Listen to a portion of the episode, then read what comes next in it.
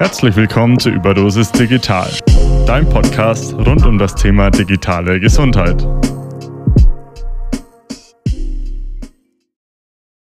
Hallo und herzlich willkommen zu einer neuen Folge Überdosis Digital. Heute spreche ich mit Daniel und Stefan zum Thema MedicStream. Bevor wir jetzt einfach mal mit dem Thema anfangen, möchte ich euch beide nochmal bitten, euch kurz vorzustellen, zu sagen, wer ihr seid ihr denn eigentlich, äh, euren kurzen Lebenslauf mal ein bisschen präsentieren und wie ihr zu dem gekommen seid, was ihr eigentlich heute beruflich macht. Ja, Dani, ich lasse dir den Vortritt und dann kann ich gleich ein bisschen weiter erzählen. Dann leg mal los.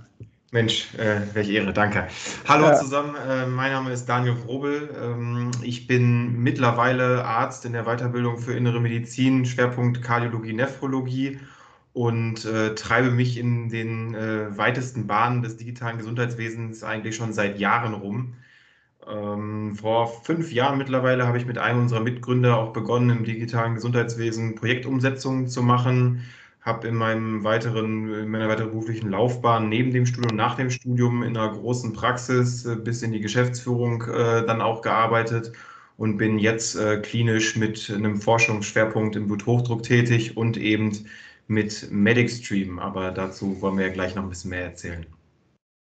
Genau, dann würde ich einfach mal überleiten. Mein Name ist Stefan Waller, schönen Gruß hier auch aus dem schönen Berlin. Ja, ich bin von Haus aus Internist und Kardiologe, bin auch immer noch, wenn auch in geringem Maße äh, in der Praxis kardiologisch weiter tätig aber jetzt mittlerweile über 90 Prozent eigentlich als äh, digital aka Dr. Hart immer noch unterwegs. Was ist, wie ist das passiert? Also 2014 habe ich ähm, im Rahmen meiner kardiologischen Ausbildung noch viel Herzkatheteruntersuchungen gemacht und das hat auch viel Spaß gemacht, habe dann aber einfach gesehen, dass das natürlich irgendwie eine tolle Sache ist, dass wir Herzkatheter-Weltmeister sind in Deutschland, dass wir überhaupt eine sehr äh, mechanistische Hightech-Medizin haben, aber wenn man dann ehrlich ist, die Leute ja doch an ihren Erkrankungen jetzt ähm, trotzdem genauso häufig sterben wie andere, wie das in anderen Ländern, die nicht so viel ähm, Hightech-Medizin machen, auch der Fall ist. Und da habe ich gedacht, was kann man machen, woran liegt es? Und letztlich fällt ja auf, dass eigentlich das Hauptproblem ist, dass die Leute einfach ihren Lebensstil nicht verändern, was natürlich auch mit ein bisschen unsere ärztliche Verantwortung ist, weil wir einfach nicht genug Zeit haben, den Leuten zu erklären, worum es wirklich geht, wenn sie sozusagen ähm, bei der Risikofaktorenoptimierung und weil einfach im, das kann Daniel bestimmt jetzt auch als äh, im Krankenhaus tätiger Arzt ein Liedchen von singen, einfach im täglichen stressigen Alltag einfach die Zeit ähm, einfach fehlt, dem Patienten wirklich zu erzählen, woher kommt seine Erkrankung, worauf, kommt an, worauf kommt es an, was er muss er jetzt tun.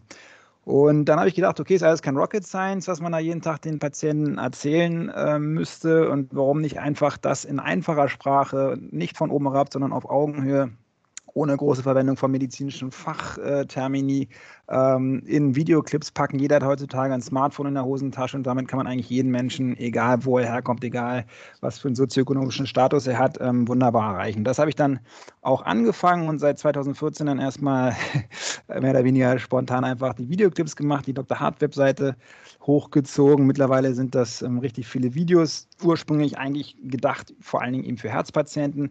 Dann habe ich aber gesehen, gerade das Ganze wurde auf YouTube gehostet, dass natürlich eigentlich da auch vor allen Dingen jüngere ähm, Menschen sind, die jetzt nicht unbedingt schon Herzinfarkt hatten, sich aber trotzdem natürlich dafür interessieren, wie man ähm, herzgesund leben kann, damit man am besten gar nicht erst in diese Prädolie kommt, dass man entsprechende Risikofaktoren dann akquiriert und dann eben tatsächlich irgendwann krank wird.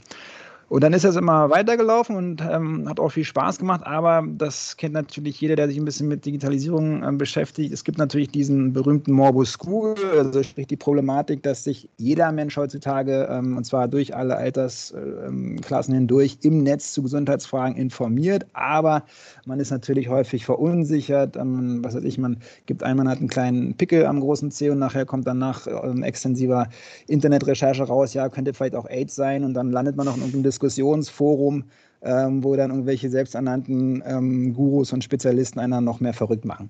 Und dann habe ich, oder haben wir dann irgendwie gedacht, wir sind dann, können wir gleich noch die Story erzählen, wie wir uns dann zu viel kennengelernt haben, ähm, haben wir gedacht, was wäre jetzt eigentlich die nächste logische Konsequenz, wenn das Problem aktuell ist, dass beispielsweise der YouTube-Algorithmus nach meinem Video dann als nächstes Video eben ähm, Streukrebs äh, im Endstadium durch Handauflegen und Rohkost geheilt vorschlägt, was natürlich die Leute verunsichert.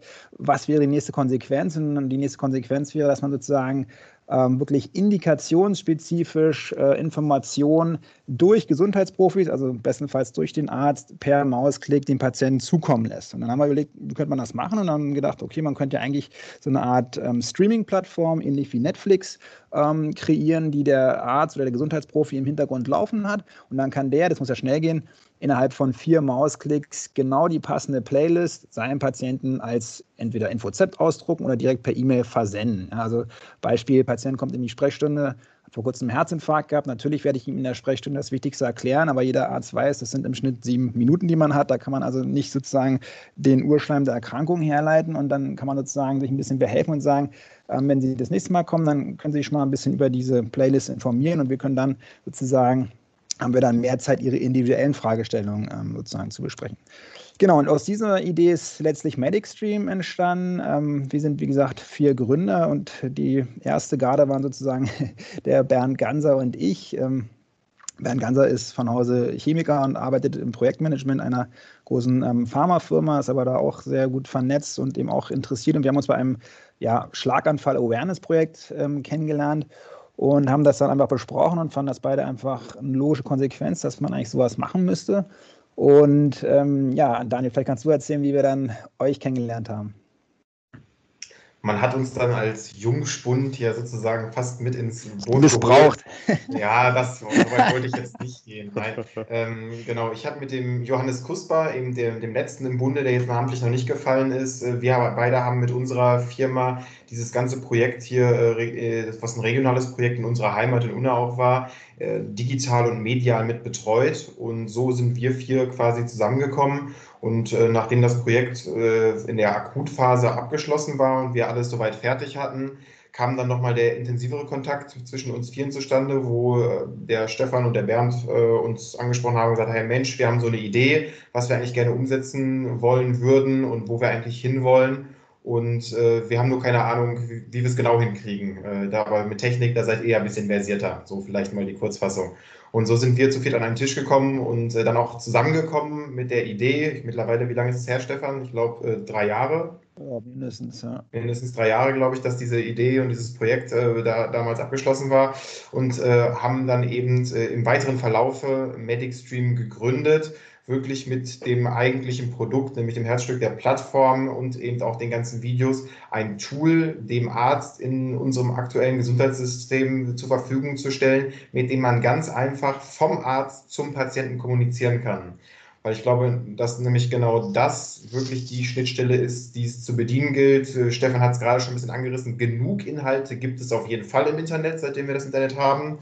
Genug gute Inhalte gibt es in einigen Bereichen, nicht in allen, aber auch da gibt es sicherlich eine Menge. Ob das immer wirklich ähm, Dokumente oder auch Medien sind, die jeder Patient wirklich versteht, sei mal dahingestellt. Aber genug gute Inhalte gibt es sicherlich auch erstmal. Aber die Fähigkeit, diese wirklich als Laie zu erkennen, als Patient zu erkennen und auch wahrzunehmen, die äh, hat ja kaum einer. Also die, die hat ja noch nicht mal unbedingt jeder Arzt im Allgemeinen, weil es ja so spezialisiert heutzutage geworden ist. Und genau, genau darum geht es, wirklich gute, glaubhafte, sinnvolle und leitlinienkonforme Informationen in einfacher Sprache da zur Verfügung zu stellen.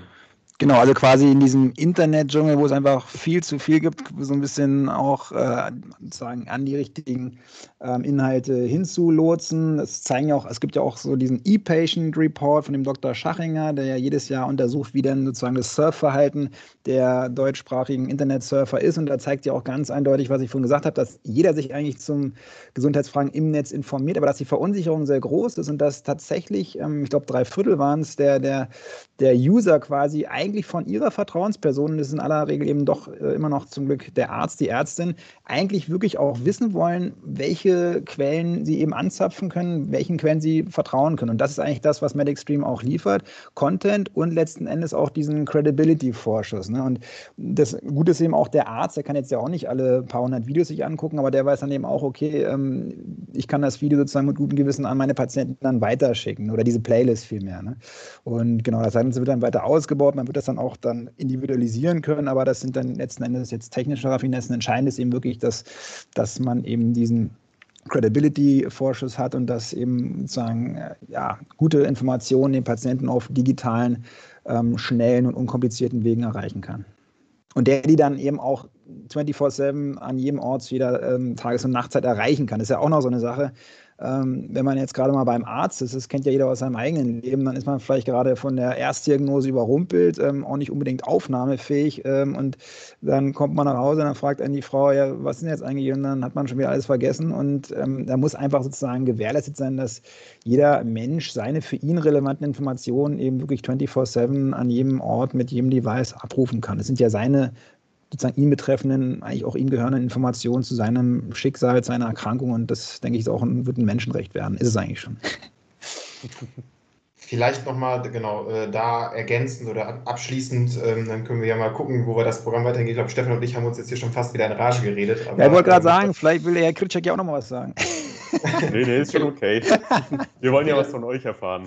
Äh, genau, vielleicht einmal abschließend noch was, was für uns ganz wichtig ist, als wir diesen Service entwickelt haben. Also wir sind ja nun mal auch zu 50 Prozent Mediziner im Team. Also wir haben es halt eben nicht jetzt ähm, äh, top-down irgendwie gesagt, okay, wir haben jetzt einfach eine Geschäftsidee, die wollen wir umsetzen und mal gucken, wie wir die im Gesundheitsmarkt um, äh, unterbringen, sondern wir haben wirklich aus dem Need heraus, selber aus dem Leid heraus, der, der als Mediziner, äh, die praktizieren und behandeln, gesagt, okay, wo braucht man eigentlich Unterstützung? Und deswegen ist auch, glaube ich, der Gesamtaufbau des Produkts und der Idee, zu sagen, wir unterstützen das Arzt-Patientengespräch und die Mails bzw. das Info Z, was Stefan auch gerade schon erklärt hat, die wir eben ausgeben, gehen auch gelabelt und wirklich vom Arzt an den Patienten. Weil genau das ist das, was, was man braucht in einer vernünftigen Arzt-Patienten-Kommunikation. Es kommt jetzt nicht irgendwie ein Link wieder von was externem oder gucken sich dann genau. mal das Video auf A, B oder C an, sondern es ist wirklich gebrandet und gelabelt auf den Arzt und der Arzt genau. selber oder Therapeut verschickt eben diese Information an den Patienten und wir sehen uns da wirklich als reiner Dienstleister im, im Hintergrund,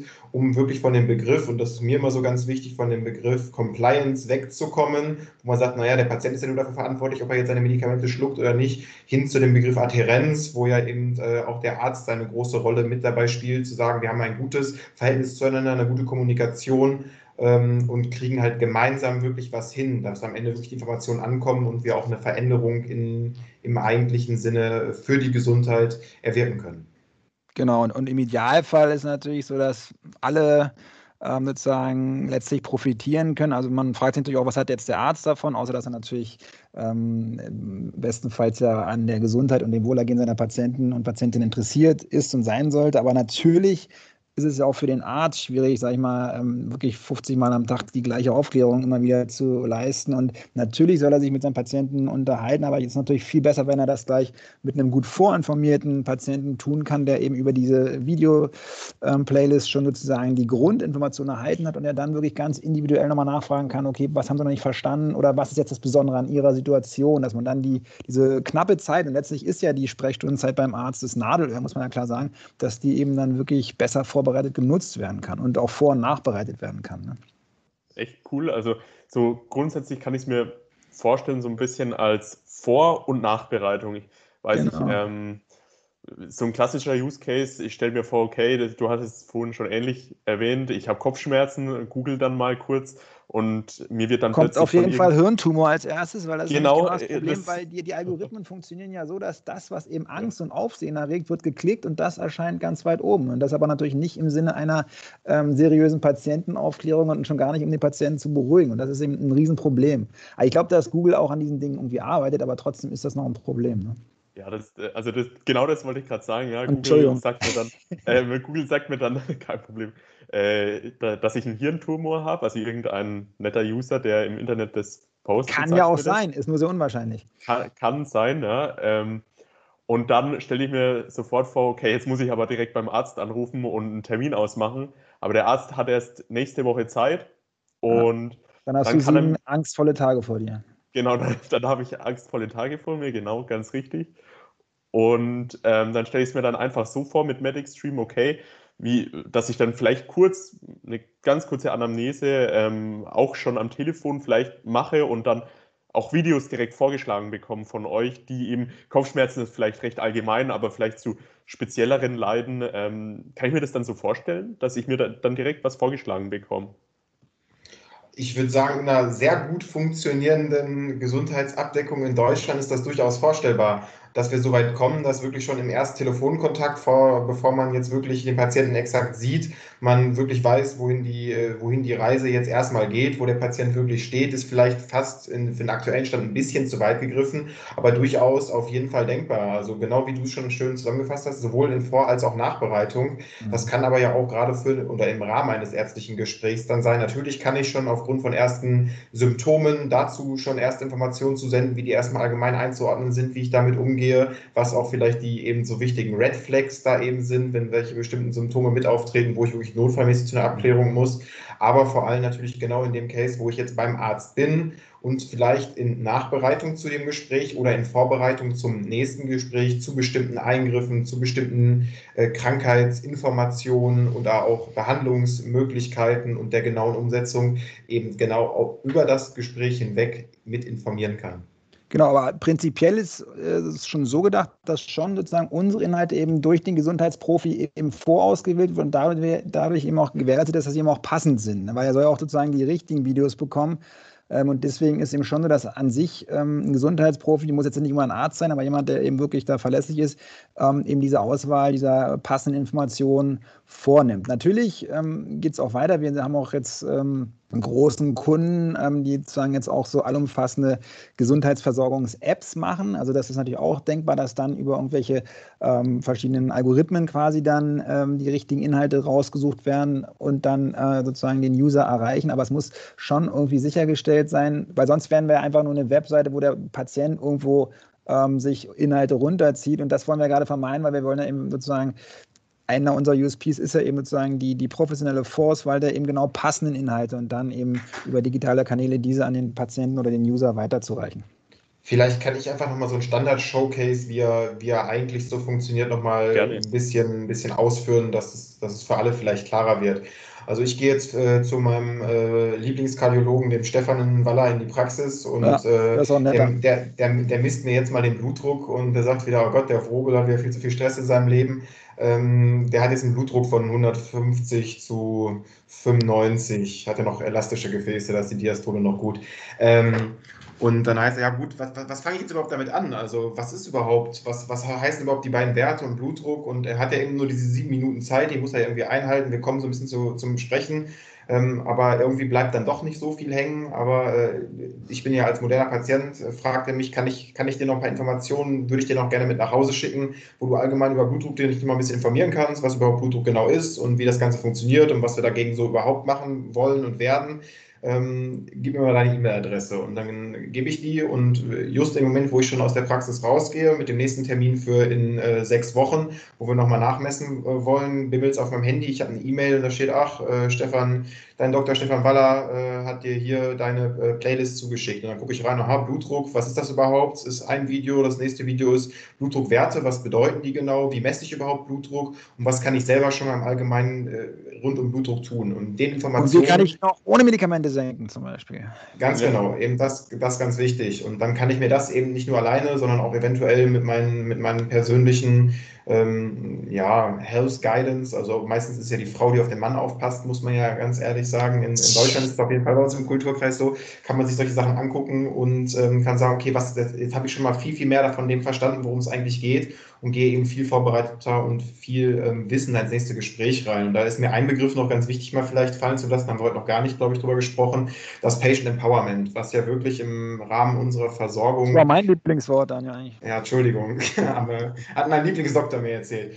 Und ähm, ich denke, das ist ja eben ein zentrales Kernelement, was wir brauchen, um ein vernünftiges Patient Empowerment hinzubekommen. Wir brauchen smarte Lösungen, die im Gesundheitswesen anwendbar sind, also nicht viel zu viel Zeit verschlingen, wo sowieso viel zu wenig Zeit ist und die äh, uns es ermöglichen, den Patienten eine Position zu bringen, gemeinsam Entscheidungen mitzutreffen mit dem Arzt zusammen. Und das kann er eben nur, wenn er, wenn er die nötige Zeit hat und die nötige Voraussetzungen, sich diese Informationen zu verschaffen. Und da sind Videoclips in leinverständlicher Sprache und auch durchaus mit Animation und äh, sonstigen Funktionen natürlich viel hilfreicher als ein einzelnes Gespräch, wo ich in einem sehr, sehr hohen Nervositäts- oder Arousal-Level vor allem bin. Und das ist äh, so unser Kernstück und Kernansatzpunkt, warum wir genau in die Richtung gegangen sind ich, wenn ich es jetzt so richtig verstanden habe, ist hier dieses Grundproblem, das ihr lösen wollt oder verbessern wollt, dieses Grundthema Kommunikation zwischen Arzt und Patient. Mhm. Nee, also kann man, denke ich, auch so sagen. Also im Endeffekt ist es nur nochmal wichtig zu sagen, wir wollen nicht die Arzt-Patienten-Kommunikation in irgendeiner Form ersetzen, weil das ist so schon häufiger rübergekommen, dass man sagt, ach ja, dann brauche ich mit dem Patienten nicht mehr sprechen, sondern es geht genau um die Unterstützung und die sinnvolle Ergänzung, eine Optimierung des Arzt-Patienten-Gesprächs und Kontaktes. Das ist ganz kurz, das ist auch genau das, was ich auch insgesamt so als Leitmotiv der Digitalisierung sehe, weil ganz viele haben ja so, gerade auch ältere Patienten von anderen Generationen, immer so diese Grundangst, oh Gott, oh Gott, Medizin ist doch sowas ganz Persönliches. Wie, wie kann denn irgendwie so ein kaltes Internet jetzt den Kontakt zu meinem Lieblingsarzt ersetzen? Und das ist genau der Punkt. Also ich glaube, Digitalisierung wird nur dann funktionieren, wenn die Leute verstehen, dass das Ganze sozusagen analog und digital Hand in Hand äh, gehen muss und sich sozusagen unterstützen und aufwerten soll. Und das ist bei uns genau genau. Wir wollen ja nicht, dass die Leute weniger mit ihrem Arzt live irgendwie reden, sondern wir wollen, dass sozusagen diese knappe Ressource, die Zeit bei seinem Lieblingsarzt eben aufgewertet wird, damit die Leute einfach schon digital gut vorinformiert sind und dann einfach das Beste herausholen können aus der leibhaftigen Zeit mit ihrem Gesundheitsprofi. Aber wie gesagt, optimal ist es, wenn sich das eben ergänzt zu einer wirklichen Situation, wo der Patient dann einfach auch sozusagen gut vorinformiert auf einem ganz anderen Level mit seinem Arzt äh, reden kann. Ja, wenn er sozusagen ohne Vorbereitung in so eine Sprechstunde kommt, ähm, dann weiß er aber gar nicht die richtigen Fragen zu stellen und dann ähm, wird er wahrscheinlich alles abnicken, was der ehemals Gott im Weiß ihm dann sagt und ähm, hat dann aber vielleicht nicht unbedingt für, für sich selber den besten Therapiepfad irgendwie wählen können. Zusammenfassend kann man vielleicht nochmal einen Leitspruch, den wir eben für uns auch so haben und äh, für MedicStream allgemein haben, hier nochmal so mit reinwerfen. Ähm, wir haben gesagt, MedicStream ist die sinnvolle Ergänzung zum Patientengespräch. Verschreiben Sie doch einfach mal Informationen. Und genau in die Richtung soll es eben gehen. Es ist eine Ergänzung, es ist kein Ersatz und wir wollen eben einen, einen, auf einem guten Level möglichst einfach für Patienten und für Arzt genau dieses Patient Empowerment stärken und die Arzt-Patienten-Bindung auch verstärken. Genau. Und ähm, wie glaubt ihr, schaut die Arzt-Patienten-Kommunikation in 10, 15, 20 Jahren aus? Gerade wenn man so Buzzwords in den Raum wirft, wie beispielsweise Telemedizin. Und welche Rolle spielt MedicStream dann in der Kommunikation in Zukunft?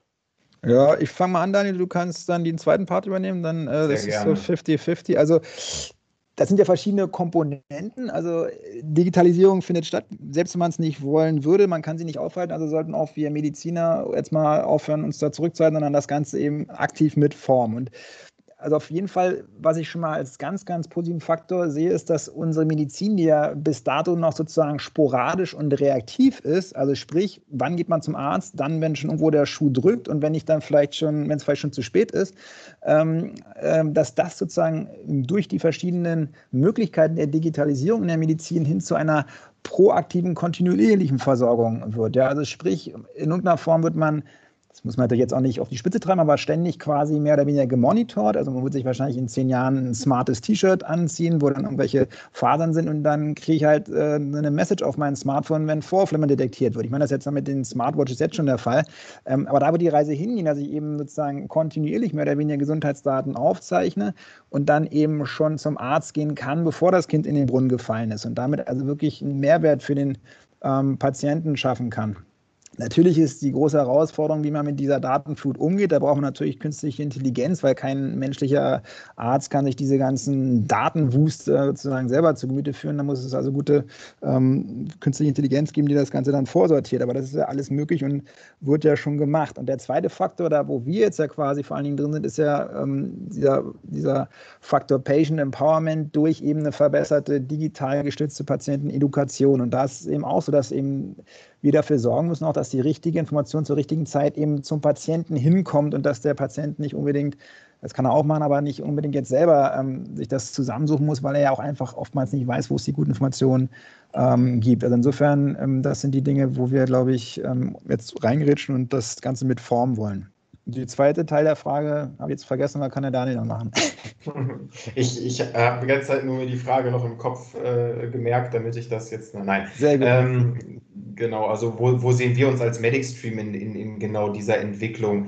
Also mir ist es nochmal auch vielleicht eben wichtig hervorzuheben, Stefan hat es schon angerissen, also es wird sicherlich eine Menge an Daten geformt und eine Menge an Sensoren gebaut, da sind wir jetzt schon Und äh, trotzdem wird das Arztgespräch und der Arztkontakt sich, denke ich, äh, und hoffe ich natürlich auch, aber da bin ich mir eigentlich relativ sicher, ja nie ganz ersetzt werden von einem reinen digitalen, ob es ein Bot ist oder einem Algorithmus oder ähnlichem. Ich glaube, dass dieser persönliche Kontakt dann nach wie vor, in welcher Form auch immer, sehr wichtig bleiben wird. Aber äh, nehmen wir das persönliche Arzt-Patientengespräch, so es dann stattfindet, oder auch, ähm, du hast es gerade angesprochen, Dennis, ähm, Telemedizin, also habe ich vielleicht ein Gespräch über, äh, über äh, Teams oder sonstige, sonstige Informationsplattformen, wo ich mit Patienten kommuniziere oder bin ich noch ein weiter, bin ich in einer Versorgungs-App vielleicht eingeschrieben, wo automatisch Daten übertragen werden und bestimmte Kommunikationen über eine bestimmte App ablaufen. Egal wo ich bin, überall habe ich eben diese Interaktion und jegliche Arzt-Patienten-Interaktion sollte durch ähm, ergänzende Informationen, die ich als Patient mir auch in Ruhe und bei einem Ort und einer Zeit meiner Wahl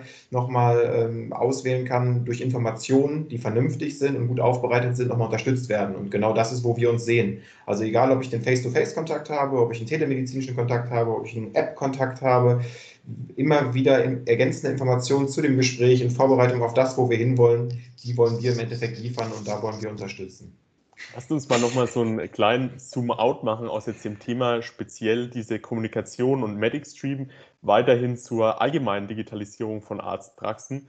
In den USA habe ich mal von einer Anwendung gehört, da kann ich mich als Patient, gehe ich einmal zum Arzt, mache mal ein großes Blutbild, äh, lasse mich durchchecken komplett und dann verbinde ich das komplett mit meiner Apple Watch. Ähm, der Arzt sieht alle meine Werte und äh, kann mich sozusagen über einen gewissen Zeitraum beobachten, hat dort bei sich wahrscheinlich eine Art Dashboard, äh, kann sehen, äh, bewege ich mich, mache ich Sport, ähm, verbessern sich meine Werte in gewisser Art und Weise, ähm, esse ich denn noch rotes Fleisch, also da gibt es dann auch Ernährungstagebücher und allem drum und dran und der der haut dann einmal dann auch mal auf die Finger per Telefon oder Videocall und Glaubt ihr, da gibt es dann so kleine Elektroschocks über das Smartphone. Ja, genau.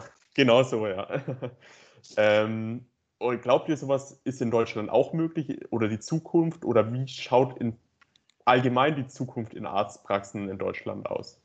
Also insgesamt ist sowas ja auch zum Glück schon unterwegs. Ähm, in Deutschland gibt es ja immer, oder Europa vielleicht insgesamt, aber glaube ich, Deutschland noch als Vorreiter, äh, negativerweise leider so ein bisschen diese, diese Datenschutzkeule, diese Datenschutzangst. Äh, was geschieht da mit meinen Daten? Was aber eigentlich immer vor allem eine Angst derjenigen ist, die gar nicht wirklich betroffen sind und wirklich krank sind. Wenn man mal guckt, die wirklich gerade chronisch Kranken, da gibt es diese Angst vor Datenmissbrauch eigentlich kommen. Die wollen eigentlich ähm, den Benefit haben, den die Digitalisierung da ähm, liefern kann. Das ist auch sicherlich ähm, richtig. Was war jetzt nochmal die Frage, Dennis?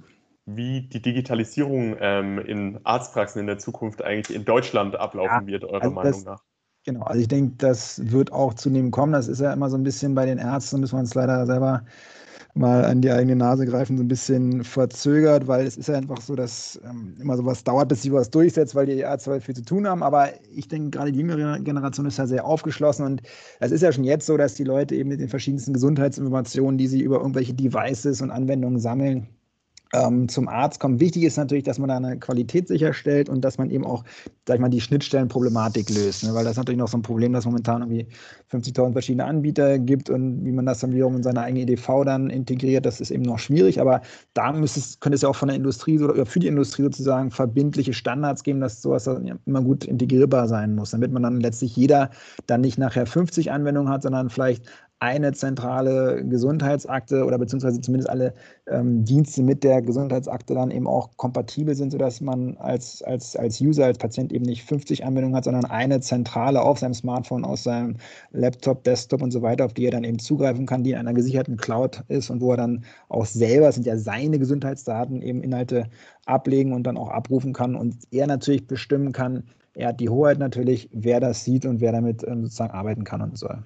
Das ist ja auch letztlich schon so vorgesehen. Das muss halt einfach dann jetzt äh, mal, ja, muss mal gemacht werden. Muss mal gemacht werden. Ich glaube, das ist sicherlich die Zukunft, wo es dann eben wirklich auf, auf lang vor allem hingeht, zu sagen, okay, ich als Patient bin, bin Herr meiner Daten und alles wird in irgendeiner Form gesammelt und ich kann den Arzt als äh, Consultant, äh, als, als Meinung, äh, Meinung, eine Meinung einholen und äh, kann die dann so umsetzen, die Empfehlung, oder noch zu wem anders hingehen. Ich glaube, dass da durchaus die Medizin im, im Sinne eines äh, dann auch äh, starken Patient Empowerments durchaus hinläuft ähm, und auch durchaus hinlaufen darf und sollte. Was man, glaube ich, unterscheiden muss, ist so ein bisschen, wenn wir über Zukunft sprechen, was ist so die kurzfristige Zukunft sicherlich auch in den nächsten Jahren. Und da muss ich sagen, ist man ja doch schon äh, als jetzt sehr junger und technikaffiner Arzt so ein bisschen desillusioniert teilweise, wenn man sieht, auf was für einem Standard einfach noch viele Krankenhäuser, Praxen und, und, und arbeiten, ist das ja schon wirklich ein. Es gibt auch, es gibt auch positive Ausreißer, gar keine Frage, aber ich glaube, dass die, die breite Masse gilt es ja irgendwie auch mitzunehmen und in eine Gesamtdigitalisierung, so dass wir sie hinzukriegen. Ich glaube, da haben wir einfach noch eine, eine Menge, Menge Arbeit vor uns, was aber auch überhaupt nicht schlimm ist ähm, sondern was wir eigentlich als Herausforderung eben sehen sollten. Und da gilt es halt eben wirklich äh, einfache und smarte Lösungen mit parat zu stellen, die das Ganze für alle Beteiligten angenehm machen und ähm, auch schnell zu guten Effekten führen können. Und da wollen wir unseren Teil halt einfach auch bei, zu beitragen.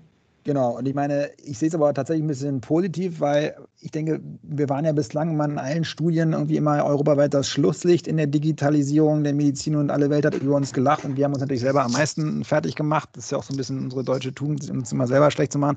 De facto ist aber ein wahnsinniger Nachholbedarf da, wenn man das mit anderen Ländern vergleicht. Aber was ich ihm gut finde, und das sieht man auch auf jeder Veranstaltung jetzt, das ist wirklich angekommen bei den Leuten. Die Leute wollen jetzt was ver verändern und auch die Mediziner, die ja leider oft ein bisschen träge sind, sind jetzt dran. Ich meine, es gibt, ich bin ja in Berlin, also da kann man jeden Abend jetzt außerhalb von Corona auf irgendwelche ähm, Digitalisierungsveranstaltungen gehen. Jetzt sind sie halt online, aber da ist so viel unterwegs. Es gibt so viele smarte Startups, dass mein Sohn, bitte Ruhe. also da tut sich wahnsinnig viel und ich glaube, dass, ähm, dass der Zug jetzt richtig Fahrt aufnimmt und dass wir da auch jetzt in Deutschland ähm, wirklich vorankommen werden. Also, ähm, und wie gesagt, es gibt ja Leuchtturmprojekte, Uniklinikum Essen, das Smarte Hospital, ähm, super viele, wie gesagt, richtig kluge Startups mit klugen Ideen. Also ich glaube, das geht jetzt richtig los. Und natürlich äh, hat immer alles zwei Seiten. Auch die schreckliche Corona-Krise hat da, glaube ich, auch nochmal viel beigetragen, dass die Leute jetzt auch einfach sehen, ähm, meine, wir haben jetzt uns auch nicht im realen Leben getroffen, sondern uns mal kurz jetzt über Zoom. Und äh, das wird einfach viel mehr jetzt, äh, auch selbst wenn jetzt Impfstoff zündet und alles toll wird mit Corona, was wir natürlich hoffen, aber wird trotzdem der Alltag eben digitaler werden und das wird eben auch nochmal einen Schub verleihen. Ich glaube, das war ein recht guter Abschluss. Bevor ich jetzt ähm, den Podcast komplett beende, machen wir nochmal so ein bisschen ähm, einmal so ein kurze Frage, kurze Antwortspiel. Und da stelle ich einfach, euch einfach eine Frage und ihr sollt euch ganz kurz in prägnant in einem Satz mal antworten, ähm, eben auf die Frage. Als Mediziner ein Startup gründen, welche Fa Erfahrungen habt ihr damit gemacht? Im Vergleich zu einem klassischen BWLer, Business Administration? Daniel, willst du oder soll ich? Mach du mal. Ja, welche Erfahrung? Also es ist natürlich. Ein Satz, äh, Stefan, ne? Ach, ein Satz, stimmt. Mit vielen Kommas. Der Weg ist steinig, aber am Ende lohnt er sich hoffentlich. Nein, es ist nicht, ja, genau. Also ein Satz, das war ja schon ein Satz. Ja. Eine ganz, es ist eine ganz andere Herangehensweise, als Betroffener daran zu gehen, aber dadurch auch umso lohnenswerter mit Benefit für den Patienten. Sehr guter Satz. ähm, in welchem Bereich liegen die größten Chancen im Digital Health Sektor? Ja, eben diese, diese Barrierefreiheit, dass man jeden Menschen überall und zu jeder äh, Tages- und Nachtzeit erreichen und motivieren kann und eben wirklich dadurch echtes Patient Empowerment schaffen kann und auch sozusagen die Eigenverantwortlichkeit ähm, beim Patienten weckt. Ich würde sagen, vor allem im Rahmen der geschickten und künstlich intelligenten Datensammlung, Aufbereitung und damit optimierten Unterstützung eines jeden Individuums, wie wir die Patienten viele ja wahrnehmen müssen. Wollen. Wollen. Und müssen. Doch, müssen auch. Super. Vielen, vielen Dank für den Podcast an euch beiden. Spaß gemacht. Danke auch. Vielen, vielen Dank. Das war der Podcast Überdosis Digital. Um keine weiteren Folgen zu verpassen, abonniert uns auf iTunes, Spotify und überall, wo es Podcasts gibt.